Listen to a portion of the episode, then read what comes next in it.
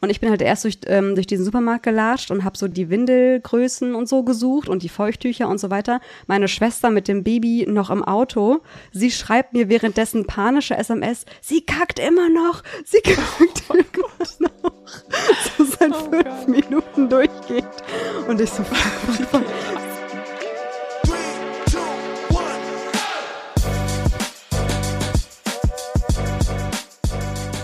Mama halblang mit Rebecca und Sophia.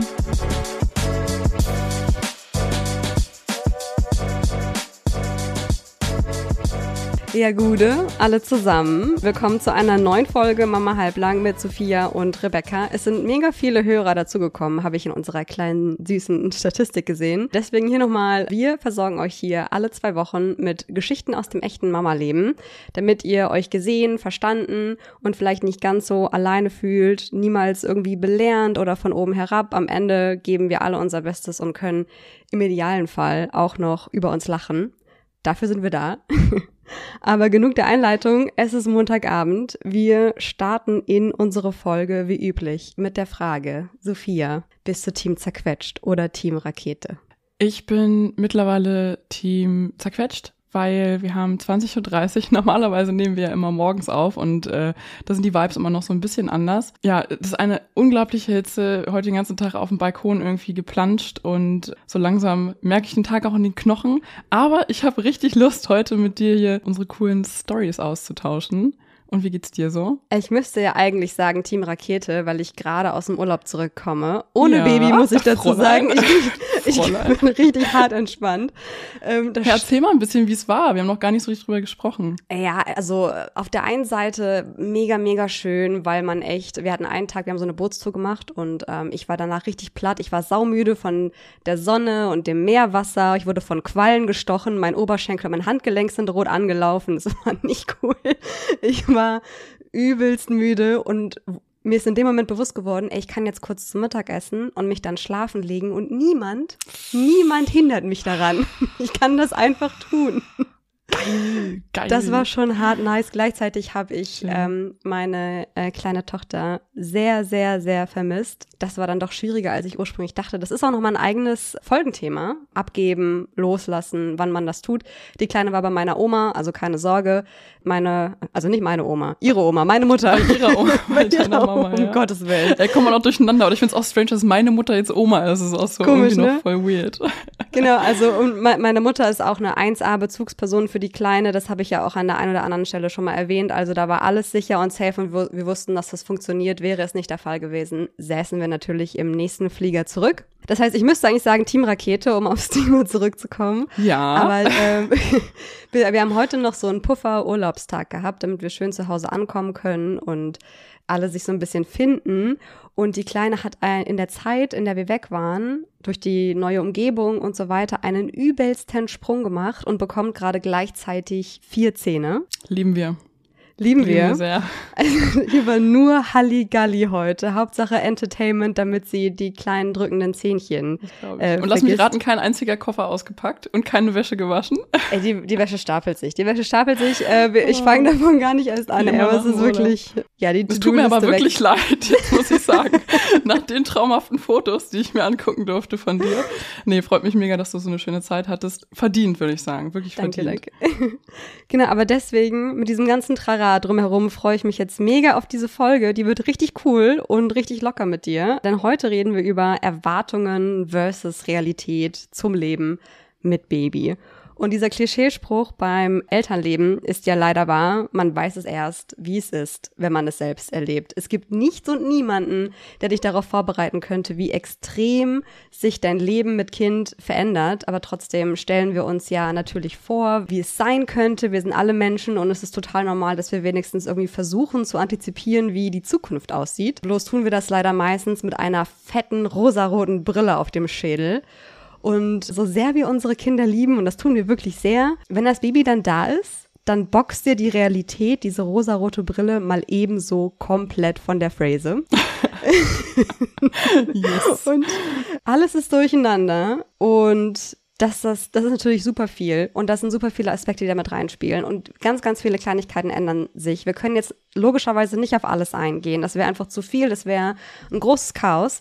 Deswegen haben wir uns für euch unsere Top-Stories und Beispiele rausgesucht, an denen man sehen kann und erklären kann, wie sich das Leben wirklich verändert. Und die tragen wir jetzt abwechselnd vor und reden so ein bisschen drüber. Das heißt, Sophia, möchtest du mit deiner ersten Story anfangen? Also, wenn man, wenn man sich so ein Baby vorstellt, wenn man das so visualisiert, wie stellt man sich ein Baby vor? Ich würde sagen, mit Schnuller im Mund und im Kinderwagen liegend, auch so total zufrieden. Oder auch zuckersüß, schlafend im Auto in der Babyschale. Die Realität war bei mir so eine ganz, ganz andere. Ich habe mir auch vorgestellt, wie ich so Quality Time mit meinem Baby habe, wie ich Latte Macchiato schlürfend mit einer Freundin und Baby im Kinderwagen leicht geschminkt, hübsch mhm, angezogen, mhm. ausgeschlafen durch den Schlosspark spazieren. Ne, ausgeschlafen. So genau.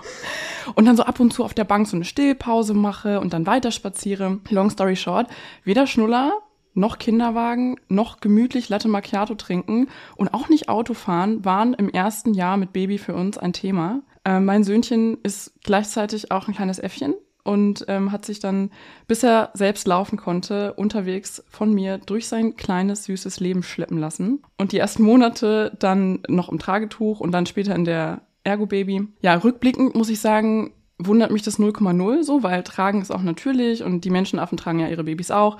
Sechs Monate vorne und dann auf dem Rücken später. Ja, aber es war dann teilweise auch hart anstrengend, so dann noch mit Wickelrucksack hinten und dann latscht man sich teilweise so richtig die Füße platt. Autofahren konnten wir auch nicht, eigentlich bis jetzt, so bis er 13 Monate alt war. Also das war, also alles, was so Mobilität angeht mit Kind, war ein reiner Totalausfall. Oh und komplett anders, als ich es mir vorgestellt habe. Und auch so überhaupt nicht romantisch, ja. Und war halt auch im Winter, ich musste ihn immer so dick anziehen und in die Trage und dann noch Tragejacke drüber. Und dann konnte ich mir irgendwie eine halbe Stunde draußen rumlatschen und konnte dann eigentlich auch nicht mehr.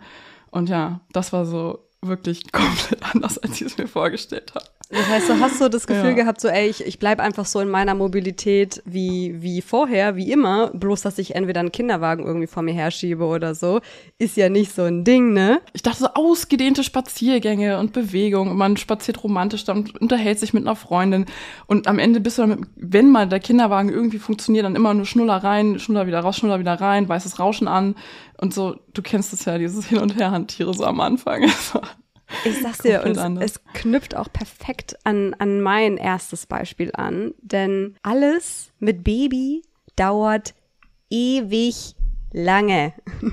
Also meine Erwartung war halt so, ich muss natürlich mit Baby auch genauso Dinge erledigen wie vorher auch. Ich muss irgendwie zu zur Post gehen, ich muss einkaufen gehen, ich muss irgendwie zur Apotheke, ich muss beim Finanzamt anrufen, ein paar Dinge klären und so weiter.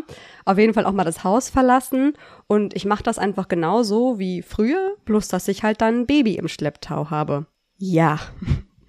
bis, bis man überhaupt das Haus verlassen hat, sind schon gefühlt Stunden vergangen, denn du fragst dich nochmal, muss ich nochmal die Windel wechseln? Ich muss nochmal ein Fläschchen machen. Wo ist der Schnuller? Wo ist der Sonnenhut? Vielleicht noch ein Spielzeug? Und wo ist eigentlich mein Kram? Mein Portemonnaie, mein Schlüssel, mein alles? Und wenn du dann unterwegs bist, irgendwann, so viel, viel später, weißt du, vorher hast du dir so deine Schlüssel geschnappt, dein Portemonnaie, noch vielleicht eine Jacke drüber gezogen, zack, fertig, warst aus der Tür raus um an diesen Zeitpunkt zu kommen, hast du irgendwie quasi schon eine halbe Fußballmannschaft gefühlt versorgt mit Baby. Ähm, und wenn du dann unterwegs bist, dann ist das Baby quengelig, wirft ständig Spielzeug aus dem Kinderwagen, das du dann wieder hochheben darfst, will vom Kinderwagen in die Trage und wieder zurück. Und dann sind die Hauseingänge komplett scheiße, dass du mit Kinderwagen da nicht reinkommst, weißt du, irgendwie so eine Stufe mhm. und dann noch der Türrahmen, wo du dann nochmal drüber heben musst, aber der Winkel nicht mehr stimmt und du dann, dann stehst du da. Das ist so ein Struggle, den ich zum Beispiel rum. nicht kenne. Aber ist voll interessant mal zu hören, ja. Das, da fragst du dich, ne? Und dann, manche Leute lassen dich mit Kinderwagen auch einfach nicht durch. Echt also, krass. Wirklich? Ja, du, also lassen dich nicht durch oder denken, ah, ich quetsch mich noch dazwischen. Ich bin ja, okay. ja viel schneller als die und viel wendiger. Ich quetsch mich jetzt noch dazwischen. Wir haben hier einen Edeka um die Ecke, der ist super klein. Ich kriege jedes Mal Anxiety, wenn ich da reingehe, weil der echt super eng ist und du eigentlich, du kannst den Menschen gar nicht ausweichen. Und selbst in diesen kleinen, engen Gängen dazwischen, du kommst einfach, du kommst nicht vorbei und dann sind da so Leute, die da sich noch dazwischen quetschen und quasi den Kinderwagen anrammen und ich jedes Mal schon richtig sauer werde, weil du halt dann so, so diese Mutterverteidigungsinstinkte aktiviert wird, ne? Und dann denkst du so, Alter, noch einmal. Ja. Aber Stichwort rausgehen heißt ja nicht nur, ich muss irgendwie Dinge erledigen und Kram tun, sondern man möchte ja auch Freunde treffen. Man hat ja irgendwie ein Sozialleben. Da hast du noch ein Beispiel. Genau, also ich dachte vorher, dass ich in meiner Elternzeit, die ja jetzt auch noch anhält, dass ich so einen richtig schönen, sozialen, aktiven, flexiblen Lebensstil pflegen werde. Und die Wahrheit ist, dass die reine Care-Arbeit schon gefühlt mehr als die Hälfte des Tages einnimmt. Also ich rede jetzt so, ich kann es mal so ein bisschen skizzieren. Ich rede von morgens um 6 Uhr aufstehen, frische Windel machen, Zähne putzen, dann macht man auch schon bald Frühstück für mich, fürs Söhnchen, zusammen essen, danach totales Chaos auf dem Esstisch, unterm Esstisch, erstmal beseitigen, Küche aufräumen, derzeit spielt das Kind irgendwie und dann wird es auch schon so langsam wieder müde. Also bisschen kuscheln, lesen, vielleicht bisschen spielen, kleine Runde raus und dann irgendwann ab in die Federn. Und entweder penne ich dann auch, weil die Nacht einfach total scheiße war. Oder ich erledige mal irgendwie andere Dinge, wie zum Beispiel für einen Podcast oder auch im Haushalt. Oder ich chill auch einfach mal eine Runde. Ab und zu muss man sich das auch mal erlauben. Und genau, das Kind wacht dann irgendwann auf und dann knurrt auch schon richtig der Magen. Also was kochen, dann wieder das gleiche Spiel, Chaos auf dem Tisch, unterm Tisch, sauber machen, äh, Windel wechseln. Und dann ist man irgendwie ready für soziale Aktivitäten. Mittlerweile haben wir ungefähr 13 Uhr und dann packt man auch noch eine halbe Stunde den Rucksack, so wie du es gerade beschrieben hast. Wo sind die Windeln? Noch ein paar Quetschis, der Sonnenhut, Kind auch noch mit Sonnencreme eincremen. Oh Gott, ja. Ist das bei euch auch so ein Terror mit, mit der Sonnencreme? Nee, es geht eigentlich echt klar. Also ich mache das, ich versuche das wirklich so super sanft zu machen, aber er rennt natürlich immer wieder weg. Also ich mache so einen Arm, er rennt weg, kommt wieder, ich mache den zweiten Arm. Das dauert einfach, ja. So Kind noch irgendwie anziehen und zu dem Zeitpunkt habe ich mich selbst auch noch nicht hergerichtet oder sowas. Das heißt, ich gehe dann auch einfach ungeschminkt aus dem Haus und ziehe mir irgendwas an. Hättest du das vorher getan? Wenn ohne Kind würdest du ungeschminkt das Haus verlassen? Ja, auf jeden Fall. Ich bin wirklich überhaupt nicht eitel. Also manchmal habe ich so richtig Bock, mich äh, rauszuputzen und fühle das dann auch so richtig, aber also ich habe wirklich gar kein Problem damit, so ungemacht rauszugehen. Ich habe auch immer was auf dem Kopf, so ein Cappy oder ein Sonnenhut jetzt im Sommer. Das ist äh, für ein Bad Hair immer ganz gut. Mhm. Genau. Dann kann man irgendwie mal rausgehen, aber auch bitte nicht zu lange, weil äh, der Kleine wird ja gegen 16 Uhr dann auch schon wieder super müde und gnatschig und dann entweder so ein zweiter kurzer Nap in der Trage unterwegs Ansonsten bin ich dann auch gegen 16 Uhr, bin ich ganz ehrlich, auch gerne wieder zu Hause und leite so den Abend ein. Also was ich damit sagen will, man hat so ein Zeitfenster zwischen Mittagsschlaf und Beginn des Abends, wo alle gute Laune haben und man irgendwie Dinge unternehmen kann. Und so wirklich flexibel ist man da aber auch nicht.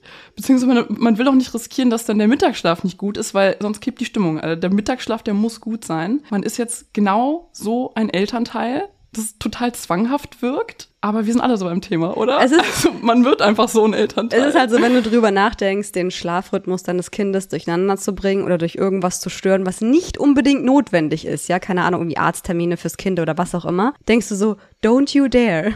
Nein, nein, nein. Nee, mach, das macht man ein paar Mal und dann checkt man relativ schnell, warum nämlich alle Eltern im Freundeskreis, die schon Kinder haben, immer so, ja, wie sagt man, so ein bisschen nervig sind und sagen, naja, zwischen 13 Uhr und 16 Uhr kann ich. Aber so, man denkt so, hä, und was ist davor und danach so? Können wir jetzt nicht irgendwie zu einer anderen Uhrzeit so? Nein. Und es ist ja auch so, auch, auch wenn wir beide uns treffen, ja, weißt du, wir beide als Mütter, wir geben uns ja eigentlich gar nicht mehr Zeitpunkte, an denen wir uns treffen, sondern Zeiträume. Ja. Ich bin dann das zwischen so 15 und 16 Uhr da. In dieser Stunde kannst du mit mir ja, rechnen. Ja, aber das Geile ist ja auch, dass unsere Kinder komplett versetzt schlafen. Wenn mein Sohn gerade vom Nickerchen wach wird, wird deine Tochter gerade müde.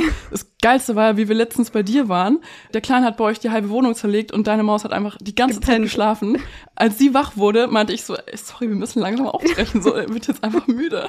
Ja, das ist so schlimm, oder? Aber du kannst dann auch, oh. weil, also auch Sozialleben ist auch ein Teil davon. Aber generell, wie dein Tag so aussieht, auch mit meinem Vorher-Nachher-Vergleich sozusagen mit dem, was du auch erledigst. Also du hast Sachen, die du erledigen musst, so Haushalt und Krams. Und du hast ein Sozialleben, das du irgendwie noch führen möchtest. Und du hast dann aber nur bestimmte Fenster, wo das Kind nicht nur, nur wach ist, sondern im besten Fall auch noch gut gelaunt ist, in denen du die Dinge erledigen willst und dann danach noch ein Sozialleben haben willst.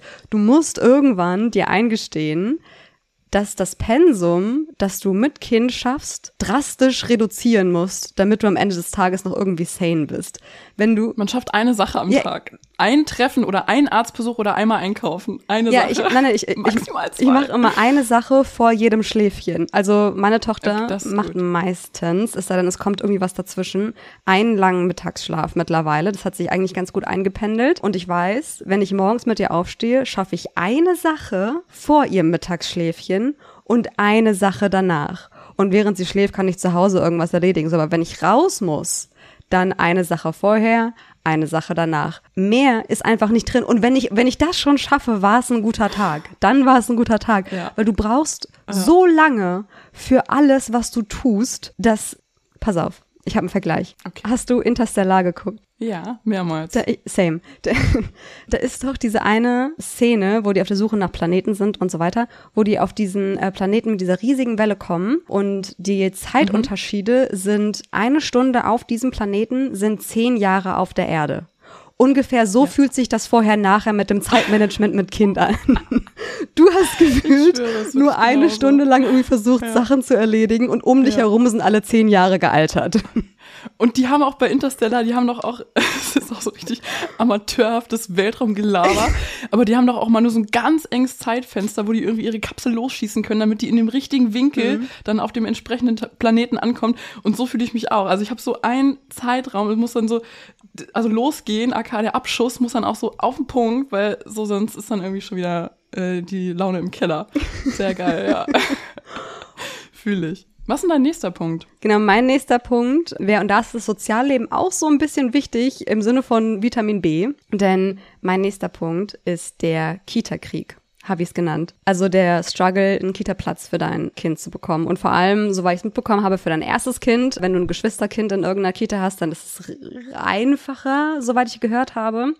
Aber für dein erstes Kind einen Kita-Platz zu finden. Ich habe vorher, ist nicht so, als wäre ich da komplett naiv in diese Situation reingegangen. Ich habe vorher schon am Rande gehört, so okay, Betreuungssituation in Deutschland ist echt irgendwie richtig beschissen und dachte so, okay, es, es wird es wird schlimm, wir müssen uns ins Zeug legen, aber das wird schon, wir haben ja mindestens ein Jahr Zeit, je nachdem, wann das Kind in die Kita soll, mit ein, zwei, drei Jahren. Und man hat zwar vorher überall gelesen und gehört, dass die Situation echt ein Problem ist, aber man hat das auch nur so halb gehört, weil es hat einen da ja noch nicht betroffen. Es das war dann so, ah ja, okay, ist ein Problem.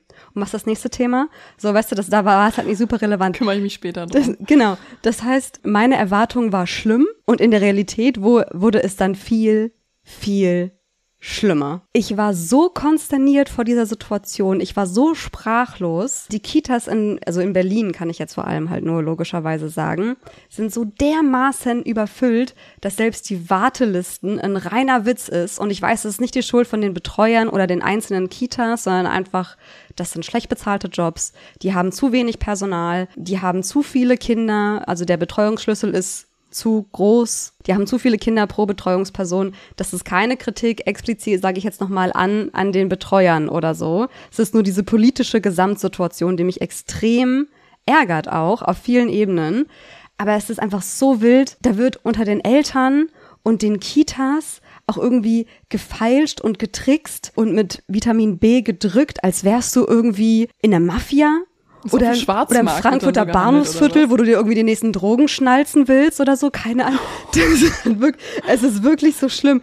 So nach dem Motto, äh, ohne, ohne passende Organspende kriegst du keinen Kita-Platz, sorry. So, so, Kannst du im, im Darknet irgendwie einen Kita-Platz dir kaufen oder was mit Bitcoins?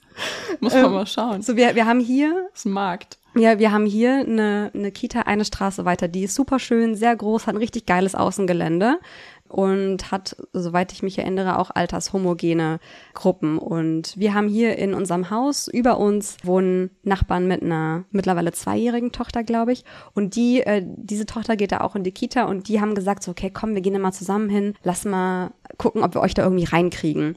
Also meine Tochter ist jetzt ein Jahr alt und soll in die Kita kommen, weil ich auch noch arbeite nebenbei, halbtags, drei Tage die Woche. Genau, deswegen war das halt super wichtig, weil anders wäre es nicht weitergegangen. Ähm, und dann sind wir dahin und die meinten so, ja, hier ist auch gerade ein Platz frei geworden und die wollen es auch mit einem Mädchen besetzen, damit so die Gruppendynamik stimmt ähm, und nicht irgendwie zu viele Jungs oder zu viele Mädchen dann ähm, quasi in, in der Gruppe sind. Aber die müssen jetzt jemanden von der Warteliste nehmen, weil die hat ihr Kind vor der Geburt angemeldet. Das ist nicht dein fucking Ernst. Und ich dachte, ich stand da und wusste nicht, was ich sagen soll. Ich dachte, so bin ich die einzige dumme Nuss hier, die das nicht gecheckt hat, was das für eine krasse Situation ist. Machen das alle? Melden alle Leute ihre Kinder vor der Geburt in der Kita an? Ist das legal? Das ist unglaublich. Es ist, es ist so, so krass. Diese Kita-Listen, soweit ich es mitbekommen habe, auch von anderen Eltern dann auf der Suche, wenn so Kita-Besichtigungen auch sind, ne, wo du dich so ein bisschen ähnlich wie bei Wohnungsbesichtigungen ähm, so, oh so beim Vermieter einschleimst und so auf voll netten Portfolio und so ja ohne Scheiß. Scheiße, ey. Scheiße. ähm, habe ich auch jedes Mal so, gemacht. Backst, mit Deckblatt und Foto und so. Backst einen Kuchen, äh, schickst irgendwie Blumen vorbei, keine Ahnung, wie du dich da reinkaufst am Ende. Aber es ist wirklich, wirklich schlimm. Unsere Nachbarn von oben, die da in besagter Kita sind, die meinten auch, irgendwann stand der Vater jede Woche auf der Matte und meinte so, wir brauchen diesen Kita-Platz, wir brauchen diesen Kita-Platz. Und ich war wirklich erschüttert und auch auf einer ganz an anderen Ebene auch noch, weil wir reden hier groß so, ja, Feminismus und Gleichberechtigung und bla bla bla. Checkt mal die Kita-Lage ab. So wie sollen denn Frauen richtig in den, im Job wieder starten, ohne dass die Kinder betreut sind? Weißt du, so unabhängig mal von allen anderen Faktoren, wenn du keine Kinderbetreuung hast, so wie willst du irgendwas anderes machen? Preach it, Sister. Preach it. Aber das ist irgendwie, das ist so ein Thema, was den, was den, was ich in der aktuellen feministischen Debatte irgendwie wenig höre oder irgendwie nur vereinzelt. Ich weiß nicht. Also ist natürlich jetzt anekdotische Evidenz, aber das ist so ein krasser Missstand, ey, da muss dringend was gemacht werden. Ja, also ich, glaube halt, dieses, dieses Thema ist halt mehr so ein so ein Thema, von dem man weiß, dass es wichtig ist und es wird auch immer mal kurz so angesprochen, aber es ist dann doch nicht irgendwie wichtig genug, dass man wirklich eine Problemlösung versucht äh, zu finden. Und das finde ich echt ärgerlich. Also ich, das ganze Ding hat jetzt äh, ein Happy End, weil wir haben einen Kita-Platz zum 1.8. Aber Stichwort Happy End und es bringt einen irgendwie zu einer besseren Situation. Dein nächster Punkt trifft mhm. das auch so ein bisschen, ne? Ja, also jetzt wird es so ein bisschen intim und auch auf jeden Fall sehr uh, uh, persönlich. Uh. Ähm, also ich dachte, dass ich mit Kind der gleiche Mensch bleibe, nur eben mit Kind. Und die Realität ist, dass ich persönlich so unglaublich gewachsen bin und darauf war ich auch nicht vorbereitet und damit habe ich überhaupt nicht gerechnet. Ich versuche das mal anhand von zwei Dingen so ein bisschen zu erklären. Mhm. Also die erste Sache ist, dass man, also so denke ich, das ist natürlich meine persönliche Perspektive und meine Erfahrung, dass man dazu gezwungen wird zu lernen, für die eigenen Bedürfnisse und auch die Bedürfnisse des Kindes einzustehen. Und ich habe gelernt, mit Kind auch mal Nein zu sagen. Und ich habe gelernt, äh, mir den Alltag so im, im sozialen Gefüge und auch mit zwischenmenschlichen Beziehungen so zu gestalten, dass der Alltag auch zu meinen Bedürfnissen passt, so wie gerade eben beschrieben, dass ich halt irgendwie ganz klares Zeitfenster angebe. Ich sage deutlich, zwischen 12 und 15.30 Uhr habe ich Zeit, anstatt mich da jetzt zu einer Uhrzeit irgendwo hinzuquälen, obwohl ich irgendwie genau weiß, das wird in die Hose mhm. gehen. Und ja, für so ein Shit habe ich irgendwie keine Kraft mehr und keine Zeit mehr. Da bin ich lieber einmal ehrlich und auch wenn ich da mit Leuten vielleicht irgendwie vor den Kopf stoße oder, oder glaube, sie zu verärgern, ich habe gelernt, wirklich für, für mich und die Bedürfnisse meines Kindes einzustehen und das auch sehr selbstbewusst so. Verstehst du das irgendwie oder weißt du Total. Also man man fängt einfach an, wirklich ernsthaft über seine Prioritäten einfach nachzudenken, glaube ich. Wenn man vorher als, als Single auch sagt, meine Priorität ist irgendwie, dass ich, keine Ahnung, einmal am Tag mindestens äh, eine Stunde nur für mich alleine habe, dann, dann ist das so eine variable Priorität, weißt du? Dann ist das nicht schlimm, wenn es mal wegfällt, weil du vielleicht diese Me-Time an einem anderen Tag nachholen kannst oder so. Und mit Kind hast du diese Flexibilität nicht. Du hast diese Zeit nicht. Du musst es halt alles irgendwie planen und unter einen Hut ja. kriegen. Und du musst Nein sagen. Du musst anfangen zu wissen, was ist wichtig ja. und was ist wirklich wichtig. Und danach anfangen zu entscheiden. Und man lernt dann, finde ich, auch relativ schnell, auf wen man sich verlassen kann und auf wen nicht. Und wer das versteht und wer nicht. Absolut, ja. Und das Leben ist so ein bisschen ernster geworden auch. Also nicht in dem negativen Sinne, aber es ist einfach so ein bisschen, ja, so ein bisschen realer und so ein bisschen, so ein bisschen ernster geworden. Ich habe noch eine zweite Sache, also ein zweites Beispiel, mhm. was auch dazu passt, dass ich mich einfach persönlich extrem weiterentwickelt habe. Und zwar, dass ich Glaubenssätze und Erfahrungen in mir trage, die äh, so aus meiner eigenen Kindheit kommen und die jetzt durch die Erziehung meines Kindes auch irgendwie getriggert werden. Und die Erkenntnis, dass ich das jetzt aber selbst in der Hand habe und es anders machen darf, wenn ich möchte. Mhm. Und das ist so eine große, einerseits eine riesige Verantwortung, die ich da immer wieder spüre, aber gleichzeitig auch so eine, so eine wunderschöne Freiheit. Ich will mal ein Beispiel nennen, das vielleicht viele kennen. also das Kind tut sich weh und die erste Reaktion ist dann irgendwie, ach, das war jetzt nicht so schlimm, ähm, das ist jetzt schon wieder gut, puste, puste, guck mal, da fliegt das Auer weg. Und ich will jetzt hier gar kein großes Fass machen oder irgendwie ähm, Fass aufmachen oder irgendwie irgendwie vorwurfsvoll oder sowas rüberkommen. Ich spreche jetzt wirklich nur über mich. Das ist halt irgendwie eine Reaktion, die ich ganz persönlich im Umgang mit äh, meinem Sohn einfach nicht so schön finde. Und ich möchte gerne, ähm, dass er dann ja den Raum bekommt, in sich reinzufühlen und zu schauen, irgendwie hat das jetzt wirklich wehgetan oder nicht, möchte ich weinen oder nicht. Und beides ist dann völlig okay und da muss jetzt irgendwie kein Auer weggemacht werden oder unterdrückt werden und es darf da sein. Und das ist so eine kleine Alltagssituation, bei der ich richtig krass mit meiner eigenen Erziehung äh, konfrontiert wurde. Und auch die Auseinandersetzung damit und noch ganz vielen anderen Sachen war für mich auch in Teilen irgendwie ja schmerzhaft. Ähm, aber ich bin dadurch so krass gewachsen und selbstbewusst geworden in dem Umgang, wie ich das mache. Und das hätte ich niemals gedacht, dass ich da so tief teilweise getriggert und konfrontiert werde. Und ja, das war halt super persönlich und sehr intim, aber dafür stehen wir ja irgendwie auch. Hast du da mit, mit deinen Eltern drüber gesprochen? Also mit denen nochmal so im Gespräch reflektiert? Ist das eine Frage, die ich dir stellen darf, die du beantworten möchtest? Ja, du, jede Frage ist ja erlaubt, glaube ich, oder? Nee, nicht so direkt. Ich glaube, weil ich selbst auch erst so ganz am Anfang so von dieser Reflexion bin. Ähm, aber doch, ich habe generell mit meiner Mama viel so über Erziehung gesprochen insgesamt. Und ähm, sie hat mir letztens mal gesagt, dass sie das total schön findet, wie ich das alles mache. Und hat dann auch gleichzeitig so ein bisschen angefangen zu erzählen, warum sie damals verschiedene Sachen auf die und die Art und Weise gemacht hat. Und ich kann halt ihre Perspektive komplett verstehen. Erstens hat man früher einfach Dinge anders gemacht. Und zweitens war sie auch alleinerziehend mit zwei Kindern. Und es ist einfach so, dass man in, in vielen Situationen, wenn man Druck verspürt, wenn man nicht ausgeschlafen ist, wenn man wenig Hilfe hat, wenn man kein Dorf hat, ähm, hat man keine Geduld und ja, geht man, glaube ich, teilweise auch ganz anders irgendwie mit Kindern um, als wenn man völlig ausgeschlafen ist und, weiß ich nicht, der Babysitter einem das Kind gerade wieder in die Hand drückt, so. Von daher bin ich da völlig fein und im Reinen und auch immer wieder im Dialog. Aber ja, es ist krass irgendwie so. Also, die Konfrontation mit der eigenen Erziehung ist, glaube ich, auch nochmal so eine extra Folge. Ja, das und, und was Fall, mir dazu einfällt, ist halt auch noch dieses, das ist ja auch dieser Satz oder dieses Beispiel, was du gebracht hast mit, ähm, wenn das Kind sich wehgetan hat, das ist ja auch einer der für mich bekanntesten Beispiele in der bindungsorientierten Erziehung, ich bin auf diese Methode oder auf diese Herangehensweise wurde ich auch erst mit konfrontiert, als ich selber Mutter geworden bin.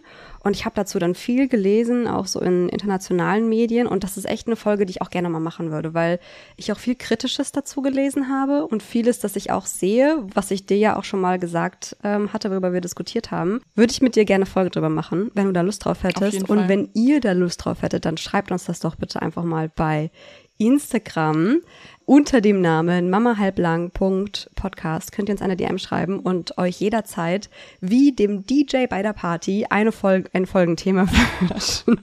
ja, bitte macht das. Äh, wir haben ja jetzt diese Woche auch keine Community-Umfrage zu dem Thema gemacht, einfach weil es da darum ging, so unsere Erfahrungen und unsere Vorher-Nachher-Geschichten zu teilen. Aber wenn ihr noch irgendwelche coolen Beispiele habt, wo ihr richtig auf den Hosenboden gesetzt wurdet und gemerkt habt, so, boah, das ist ganz, ganz anders, als ich mir das vorgestellt habe. Zum Beispiel beim Babyschlaf, wo das Kind schläft, wie es schläft, zu dem wir auch eine Folge gemacht haben. Übrigens, wenn ihr die nochmal hören wollt, dann schreibt uns das doch genauso bei Instagram. Äh, da freuen wir uns sehr und teilen das auch ganz, ganz bestimmt in unseren Stories oder unseren Posts. Und ich habe jetzt noch auch noch ein Beispiel zum Schluss. Ich brauche einen kleinen Comic Relief jetzt. Machst du einen Comic wir, Relief? Wir, wir machen jetzt den Windel-Talk. Bitte. Den, den, ähm, den hatte ich mit, ja, ähm, mit Frank auch schon einmal ganz kurz in unserer Wochenbettfolge.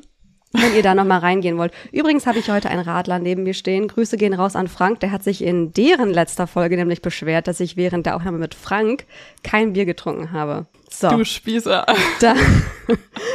cheers, Jungs, cheers. Grüße gehen raus. Die haben auch eine ähnliche Folge gemacht wie wir. Richtig cool. Die sechs unbequemen Wahrheiten des Papa- oder Elternseins. Hört da auf jeden Fall mal rein, wenn ihr lustig Aber seid. Aber die haben wieder betrunken aufgenommen, oder? Die, die Jungs von Baby Pinkel, die nehmen immer betrunken auf. Ja, sowieso. Die sind eigentlich immer besoffen ne? bei der Aufnahme. das hört man auch, finde ich. Oder hört man?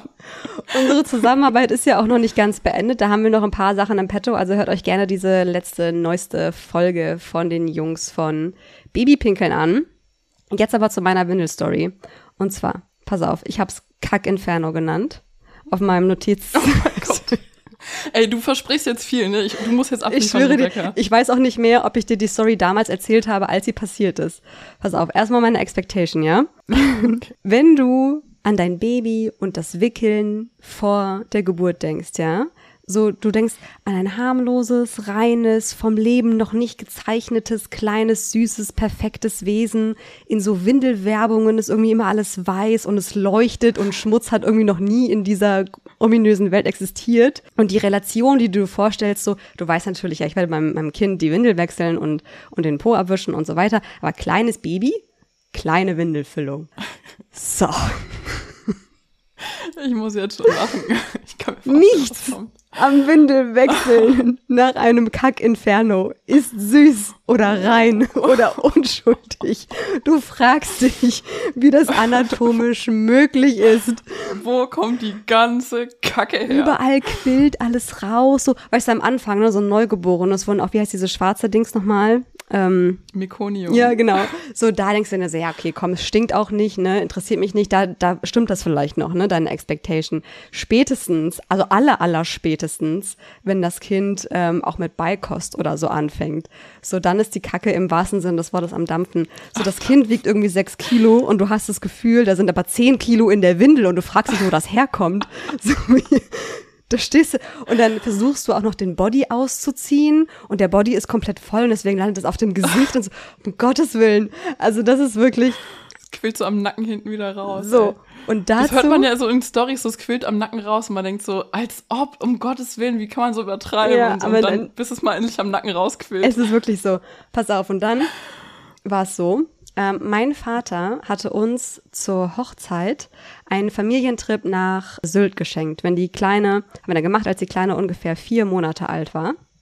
Da sind wir alle zusammen, also mein, äh, mein Vater, äh, meine Stiefmutter, meine Schwester, mein Mann, Baby und ich sind so nach Sylt getuckert vor dem 9-Euro-Ticket und ähm, hatten da äh, Ferienwohnungen gemietet. Übrigens große Empfehlung, im Winter nach Sylt zu fahren, weil das Wetter ist geil, mhm. äh, richtig frische Seeluft und es ist alles günstiger, weil keine Hauptsaison und weniger Menschen. Viel weniger Menschen. Aber das ist nicht der Punkt. Auf jeden Fall waren wir auf Sylt. So. Und meine Schwester, meine Tochter und ich wollten Ausflug machen. Wir waren von den Ferienwohnungen nicht weit voneinander entfernt. Das heißt, sie ist so zu mir rübergelaufen und wir sind dann zusammen, Baby und Auto, sind wir losgefahren. Wenn ich an diese Geschichte zurückdenke, ist da schon der Red Flag Nummer eins. Ich habe weder Windeln, noch Feuchttücher, noch Wechselklamotten eingepackt. Genau so, wie du jetzt guckst, frage ich mich auch so, Rebecca. Bist du irgendwie, was du irgendwie, so, so. Die einzige Erklärung, die mir einfällt, ist, dass es damals so war, dass meine Tochter nach, also du konntest die Uhr nachstellen, wann die Windel voll war. Und das war halt der Tag davor. Und deswegen dachte ich so, ja, okay, dann passiert das ja nicht heute.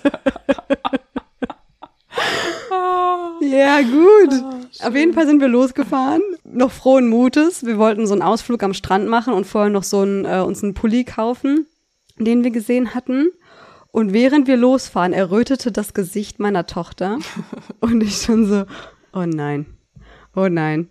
Und ich hörte, wie es so platschte und so diese. Hat sie auch so gegrunzt? Ja, ja genau. genau. Ja, ganz typisch. Und, und innerhalb kürzester Zeit roch das Auto auch dementsprechend. Es ist so ein kleiner Polo gewesen. Das war oh, jede Geruchsbäume, die du da so reinhängen kannst, wären sinnlos gewesen. Und ich so zu meiner Schwester, wir müssen jetzt zum nächsten Supermarkt fahren, weil wir waren zu weit weg von unserer Ferienwohnung schon. So, wir müssen jetzt hier zum nächsten Supermarkt fahren. Ich kaufe alles, was wir brauchen und ich frage, ob die hier eine Wickelstation haben. Und dann war dieser Edeka, war dann ähm, an so eine mini, mini, mini Einkaufsmeile angeschlossen. Da waren so sechs Lädchen in so einer größeren Halle. Und die hatten im Untergeschoss, hatten die eine Wickelstation. Und ich bin halt erst durch, ähm, durch diesen Supermarkt gelatscht und habe so die Windelgrößen und so gesucht und die Feuchttücher und so weiter. Meine Schwester mit dem Baby noch im Auto. Sie schreibt mir währenddessen panische SMS. Sie kackt immer noch. Sie kackt oh immer noch. So seit oh fünf Gott. Minuten durchgeht. Und ich so, fuck, fuck, fuck. Wir, wir, müssen dringend eine Wickelstation finden. Wir also dann zu dieser äh, Wickelstation, die ich danach gefunden hatte oder erfragt hatte. Und es, es war so voll. Es war, also es war ja Winter, ne? Sie hatte viel an. Ach, scheiße die gesamte untere Körperhälfte war eingekotet. Wir standen, Oh und das war ja noch auch noch einer der Hochphasen von Corona und so. Das heißt, wir mit Maske und so, in dem Moment sehr froh, weil das bestimmt viel von dem Geruch auch weggenommen hat. Und dann haben wir sie so gewickelt und ich konnte ihr logischerweise weder den Body noch ihre Strumpfhose danach wieder anziehen. Und ich hatte ja keine Wechselklamotten dabei. So. Und dann haben wir erstmal so alles versucht, irgendwie sauber zu machen. Die Wickelstation roch danach auch nicht mehr feierlich. Äh, wir haben, also ich hätte eigentlich die äh, Jetzt eigentlich Schmerzensgelder zahlen müssen oder wegen Sachbeschädigung. Mindestens. Also die, die, die Strumpfhose war auch so hinüber, dass ich da stand und dachte, so, eigentlich können wir die jetzt wegschmeißen. Also ich weiß nicht. Gleich im Milch also wir haben dann irgendwie doch noch mitgenommen, weil ich dachte, naja, vielleicht kriegst du es mit dreimal Waschen doch noch raus. Äh, ich wollte halt irgendwie keine Babyklamotten wegschmeißen, die in drei Wochen alt waren. Hab das aber eingepackt, als wäre das so radioaktiver Müll. Das so in, so, in, in, drei Tüten und so weiter.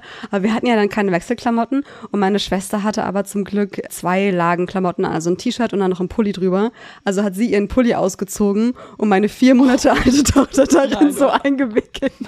Wir haben natürlich wir haben natürlich keinen äh, Ausflug am Ende gemacht. Wir sind dann zurück ins äh, Ferienhaus und ähm, haben Nachdem die Bombe entschärft ja wurde. und haben dann irgendwie alles äh, sie, sie umgezogen, nochmal gebadet und so, weil das war ja echt überall.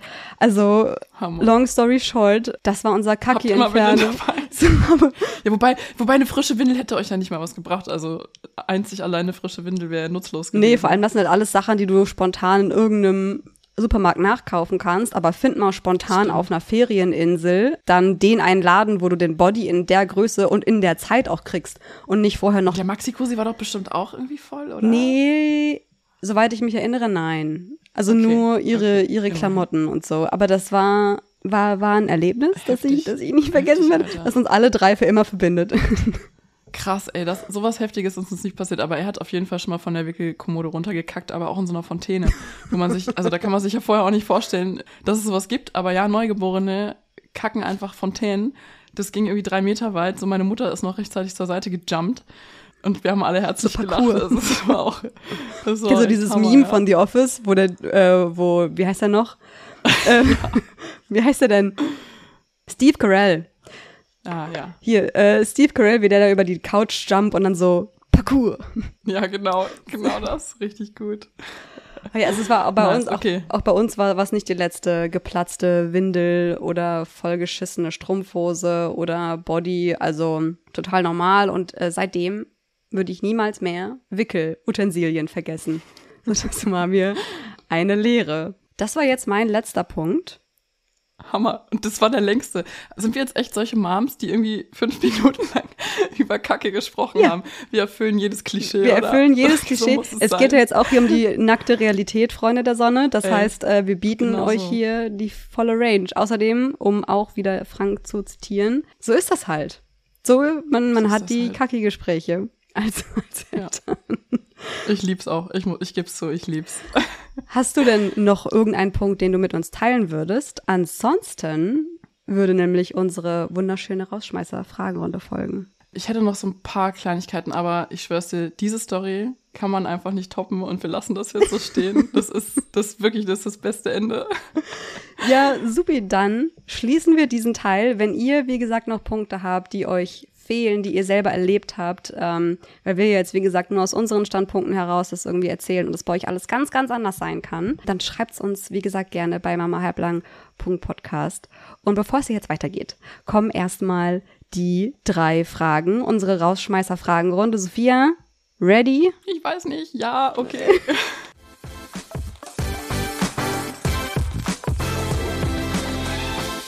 So, also, wir sind ja beide auf Twitter unterwegs, berufsbedingt. Es muss sein, dieses kleine Höllenloch von Social-Media-Plattformen.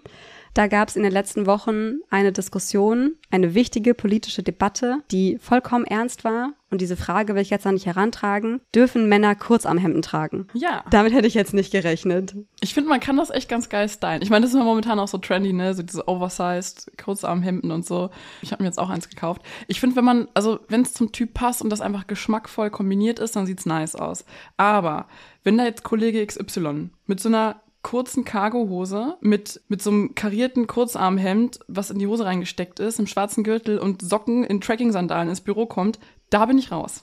Da bin ich dann Okay, raus. okay, okay. Ja. Äh, So, du hast, dich, du hast dich noch gerettet, Sophia. Ja, ja, ja. Okay.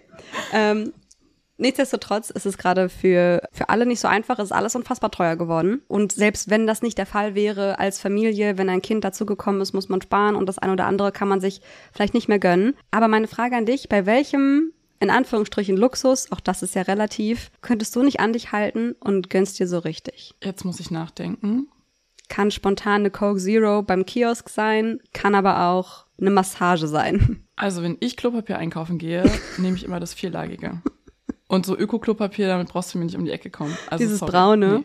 das auch in Schulen So, immer nee, ausliegt. Also das ist Katastrophe. Ich weiß nicht, was für grausame Menschen das erfunden haben. Ähm, das ist jetzt das, was mir spontan eingefallen ist. Es gibt sicherlich elegantere und intelligentere Antworten, aber ich liebe dich ein bisschen. hier habt ihr meine Assoziation um 21.17 Uhr, ich, bitteschön. ich liebe und liebe dich für diese Antwort ein kleines bisschen. Oh, ich hasse mich ein bisschen, aber ist okay. Klopapier? Hauptsache einer liebt mich. Die, die von Hakle mit diesen kleinen Blümchen, mit, diesen, mit dem Kamilleduft. nee, nee, nee, ohne Duft. Ohne Duft. Ohne Duft. Ohne Duft. Duft, das sind Reizstoffe und das mag ich nicht. Und das ist mir zu Hm. intensiv. Hm, Good point, good point. Letzte Frage. Genau. Was ist das schönste Kompliment, das du je bekommen hast? Dass ich eine gute Mutter bin. Hm. Von? Ja. Von meinem Mann. Sehr Der gut. sagt mir das sehr oft, dass ich eine gute Mutter Grüße bin. gehen raus. Der sagt mir auch, dass ich die beste Mutter ähm, für unser Söhnchen bin. Und das rührt mich jedes Mal. Ja. ja. So. Immer schön weitersagen, lieber Sophias Ehemann. Und das war's. Das war. Wenn er dann mal zuhört, die olle Tröte, sorry, ey. Der gönnt sich die Folgen immer erst super. Der hört dann immer irgendwie fünf auf einmal, wenn er irgendwas macht, aber der hört die nie immer aktuell, ja. Muss ich mal ein bisschen schimpfen. Okay, aber Hauptsache er hört sie überhaupt so, muss ich ganz ehrlich sagen. Immerhin, ey, können wir ja dankbar sein. Jawohl, das war unsere Rausschmeißer-Fragenrunde. Und in zwei Wochen, die nächste Folge, da haben wir eine ganz besondere Folge für euch. Wir haben ja schon eine sehr intime und auch sehr emotionale Folge zusammen gedreht, nur wir beide, Sophia und ich, in der Sophia von ihren Fehlgeburten und ihrer Eileiterschwangerschaft ähm, berichtet hat. Und in ihrer darauffolgenden Kinderwunschzeit beim Kinderwunschzentrum, da wurde sie begleitet von der Reproduktionsmedizinerin und Kinderwunschexpertin Hendrikje Lukoschus. Und die haben wir daraufhin einfach mal zu uns eingeladen. Ihr habt nämlich alle sehr emotional und sehr viele auf diese Folge reagiert. Und ich glaube, das ist ein Thema, das sehr, sehr viele bewegt. Deswegen haben wir uns einfach mal eine Expertin, die uns über alles aufklären kann, eingeladen und fragen sie natürlich erstmal so ganz grundsätzlich, wie geholfen werden kann in Kinderwunschzentren, was da genau passiert, worauf man sich einstellen muss und so weiter und so weiter.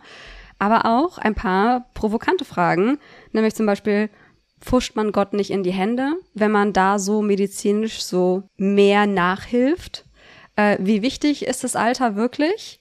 Und äh, wir räumen wahrscheinlich auch, oder sie vor allem, räumt mit so ein äh, paar Klischees auf, wie die man dann hört, entspannt euch mal oder macht diesen Kurkuma-Shake, die, den ihr bei Google auf der dritten Seite gefunden habt, damit ihr dann ein Kind bekommt. Äh, mit diesen ganzen komischen Tipps, wie man dann doch zum Kind kommt, wird sie auch etwas aufräumen. Das heißt, schaltet in zwei Wochen auf jeden Fall wieder ein. Und bis dahin machen wir alle halblang.